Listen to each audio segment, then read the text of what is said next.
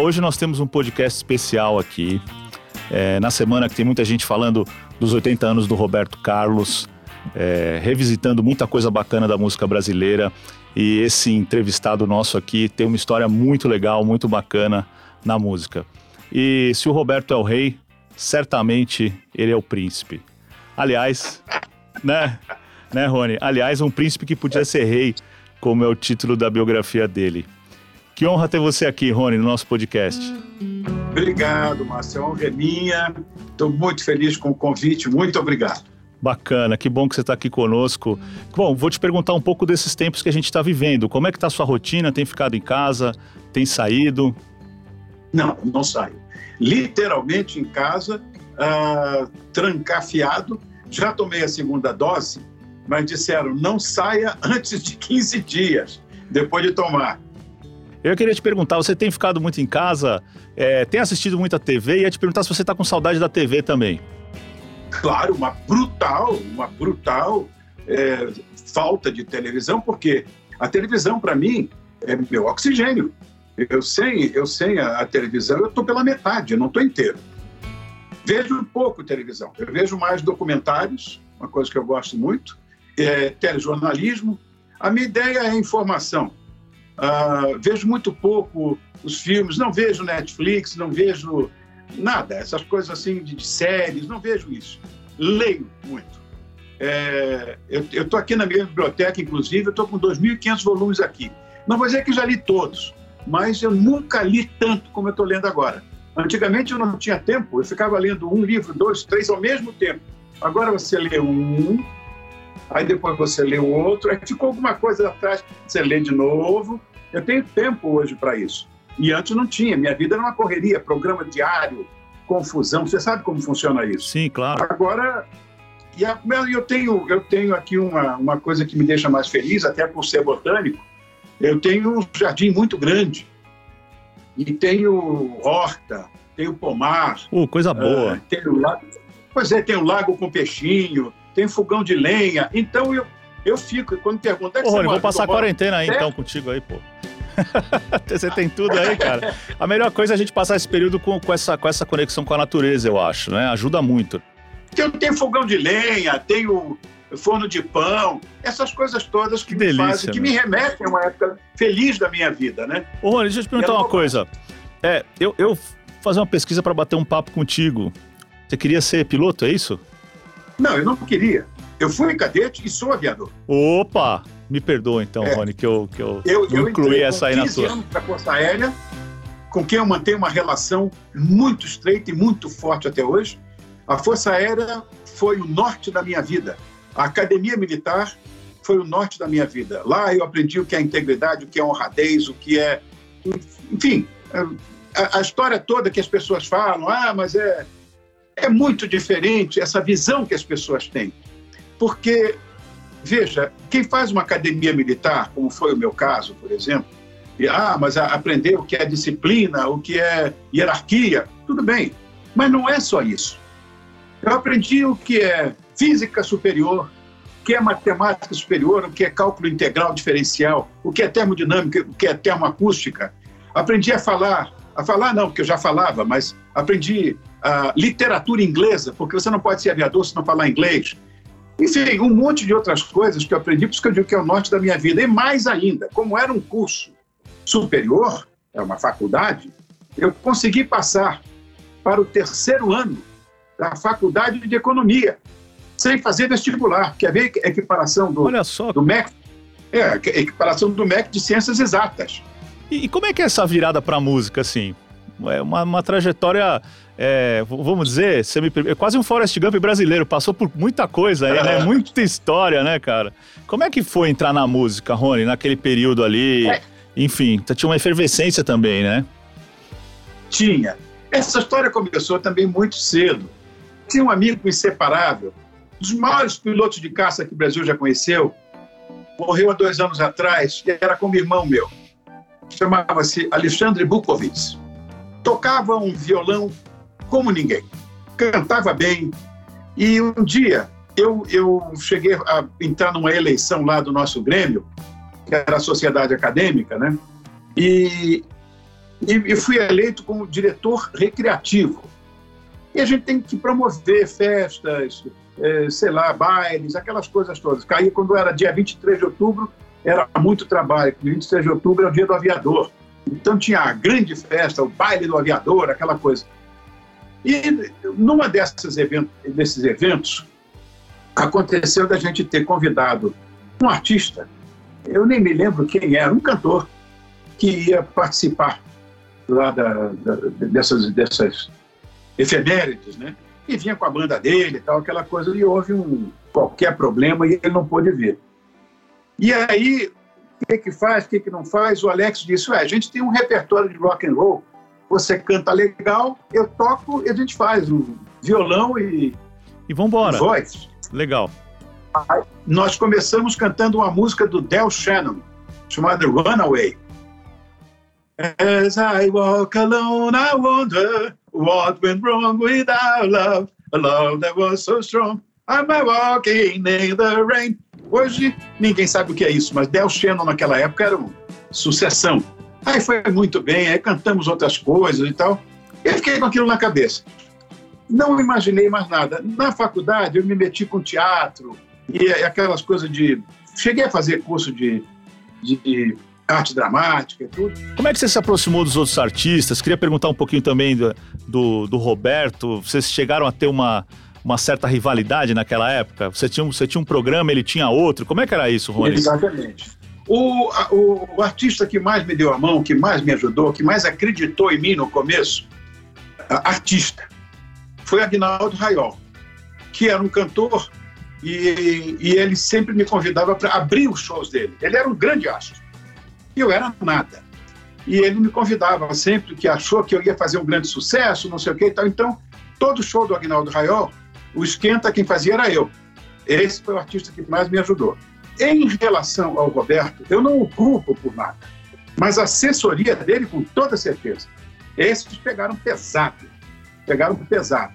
Eu cheguei a ouvir em rádio um absurdo, do tipo: esse calcinha de veludo que era o idiota aqui, está Caramba. ocupando lugar está ocupando o lugar de alguém que precisa. Veja bem, Marcos, eu fui morar num lugar que até, eu me lembro, a Sabrina Sato fez um programa naquele busão dela, me levou às lágrimas. Foi talvez uma das maiores homenagens que eu tive na minha vida, que foi prestada pela Record, onde eu comecei a minha vida. É, ela me levou no hotel onde, onde, onde eu me hospedava, que era tão elegante que foi invadido. Você imagina Putz, a qualidade desse hotel. Foi invadido pelo, pelo MTST. Bom, era assim. Eu queria atravessar a rua para pegar o filé do Moraes. Você não chegou a conhecer isso, que era um filé alto, um Chateaubriand, feito com agrião. Não podia. Então era sanduíche de mortadela e ovo frito com pão francês. Era aquele começo difícil, né? Assim. Só que de família de grandes recursos. Então, meu pai é uma pessoa conhecida. E todo mundo imaginou que eu era o filhinho de papai mesmo. E eu passando aquela necessidade toda. Até que um dia meu pai quis saber o que estava acontecendo. Foi lá. Quando ele viu o hotel, disse: Olha, está na hora de você sair desse hotel. Vamos, vamos. Deixa eu te dar uma ajudinha, né? Mas, mas é, olha, eu queria... Não deu ajuda financeira, não. Ele conseguiu um apartamento para mim na Vila Nova Conceição, de aluguel, quando a Vila Nova Conceição não era Vila Nova Conceição, um apartamento humilde de dois quartos, e eu fui morar lá. E fiquei lá um tempo bom, comecei a ganhar dinheiro, fazer sucesso, minha música foi para primeiro lugar na parada, a Record me contratou para fazer meu programa no sábado. Aliás, a Record me contratou porque eu tinha já apalavrado, é, tinha uma carta de intenções da TV Excelsior, que era grande concorrente da, da Record na época. É, Celso queria me contratar para fazer um programa domingo em cima do Jovem Guarda. ah, seria um concorrente, é isso. Exatamente. Eles estavam pensando em você para concorrer com o Jovem Guarda, que era apresentado pelo isso. Roberto. Isso. E lá fui eu para a Record fazer um programa que era no sábado e o Roberto tinha dele domingo. Quem fizesse meu programa jamais poderia pisar no Jovem Guarda. Todo mundo quando fala Rony Fon do Jovem Guarda, da Jovem Guarda. Eu estou há 54 anos falando todos os dias de Deus. Eu não fiz parte da Jovem Guarda. Não adianta. O Brasil é um país rotulador. Todo mundo que fala de mim fala do Rony, o príncipe da Jovem Guarda. Eu nunca fui na Jovem Guarda, eu nunca tive lá. Quer dizer, é uma coisa doida isso. E eu não tinha cast, eu tive que criar um cast. Foi quando eu montei um grupo de três pessoas e levei para lá, dei o um nome, eu era amigo do, deles e tudo, chamava-se Os Mutantes. Um então, grupo qualquer aí, um grupo que marcou a música para sempre aí, música brasileira. Pois é, e eu mantenho essa ligação de afetividade com a Ritinha até hoje. Bom, então você vê, é, o, o cast era esse. Aí veio uma pessoa interessante que tinha uma visão bastante bacana musicalmente, que era o Caetano, legal. Esse é um timaço pessoal, aí, né? Quer dizer, é, você montou um timaço. E que e essa turma não podia se misturar com aquela turma da Jovem Guarda, é isso? Basicamente. Não, não podia, é, e tampouco eu. E quem fizesse Jovem Guarda não fazia o meu. Mas que coisa, né? Por que isso, é. hein, Rony? É coisas da época, cara. Eu não sei dizer assim. Não era um problema de televisão. Não era um problema de televisão. Não era uma imposição da TV. Nunca foi. Então talvez tenha sido algo ali comercial que envolvesse gravadoras, alguma coisa do tipo. Também não. Também não.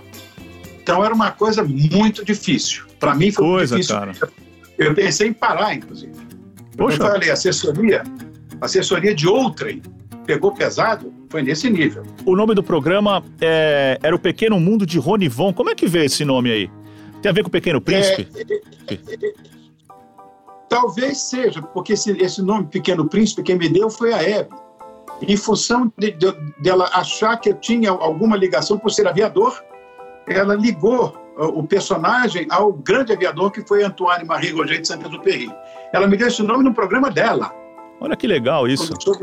É, e ficou Pequeno Príncipe, Pequeno Príncipe, aí, aí Príncipe, acabou ficando só Príncipe, né?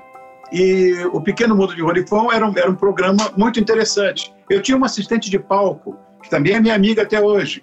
Virou uma grande atriz, foi para os Estados Unidos e era minha assistente de palco. Ela lia as cartinhas de quem escrevia para mim, etc. O nome dela é Sônia Braga.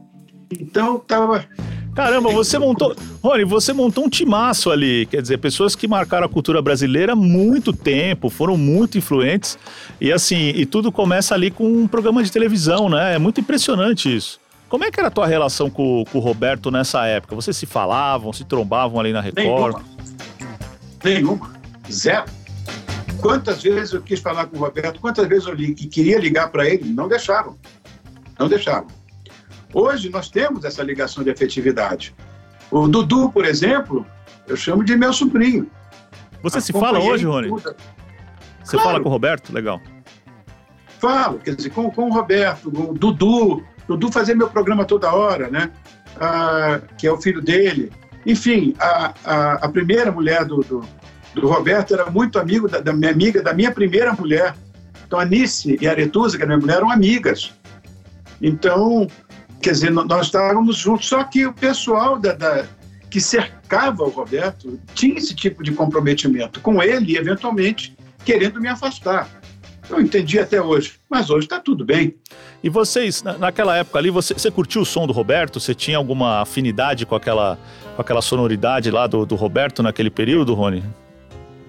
O, eu, tinha uma, eu, eu tinha uma ligação muito maior, claro, com Beatles, que foi a minha grande escola musical, e eu ouvia muito música erudita, principalmente música do século XVIII, que é a minha música predileta até hoje. Os standards americanos, rock and roll, lógico, jazz, e alguma coisa que era veiculada naquela época é, pelo Roberto.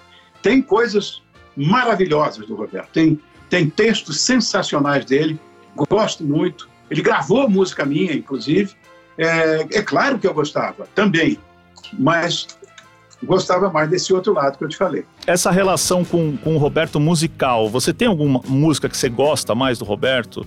Ou que você. Tenho, claro. Qual, qual delas? Eu gosto, eu gosto de muita coisa do Roberto. Ah, tem uma que chamada Outra Vez, que a Isolda fez. Você foi o maior dos. Esse é lindo, esse é lindo. Eu gosto, me traz uma certa saudade, embora eu não tenha participado dessa do Jovem Guarda, mas me, é uma coisa de referência para a época que eu vivi, que era os Jovens Tardes de, de, de, de domingo, até porque nesse disco tem uma música minha que eu fiz para Roberto, que é Para Ser Só Minha Mulher. Então, são, tem muita coisa que eu gosto, mas citei duas, porque praticamente tudo que ele fez é consumível e gostável. E você acha que ele gosta da. Do... esse ideologismo, né? É, é, não, eu acho que é, é, o Roberto tem essa coisa perene, né? Ele fica na cultura há muito tempo. Mas você acha que ele, ele curte o seu som, as coisas que você produziu, Rony? Ele, ele tem um carinho por, pelo, pelas, pelas suas canções, as coisas que você fez? Ah, pelo menos por uma eu sei que teve, porque ele gravou. E aí vocês tiveram uma, uma aproximação ali naquele período? Ou foi quando o programa acabou? Como é que foi isso? Não, a, a, a aproximação, a, uma aproximação houve é quando ele voltou de, de San Remo, porque me foi oferecida a música do Sérgio Indrigo pelo Marcos Lázaro. O San Remo aquele festival na Itália famoso, né? Isso. E me foi oferecido. E eu não quis. Aí o Marcos Lázaro convidou o Roberto, mas convidou a mim primeiro.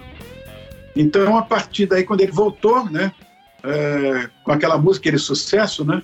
A festa bem cominciata e già finita. Todo mundo conhece isso. Foi para mim. Só quem foi foi o Roberto. Legal. É, pois é, a partir daí, quando ele chegou, chegou num sucesso extraordinário, aquela coisa, foi aí que houve a aproximação das duas mulheres.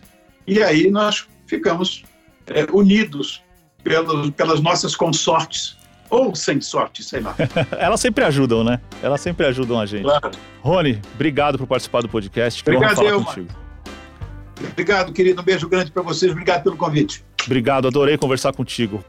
Obrigado, Rony.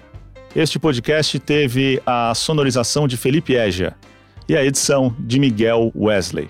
Muito obrigado e até a semana que vem.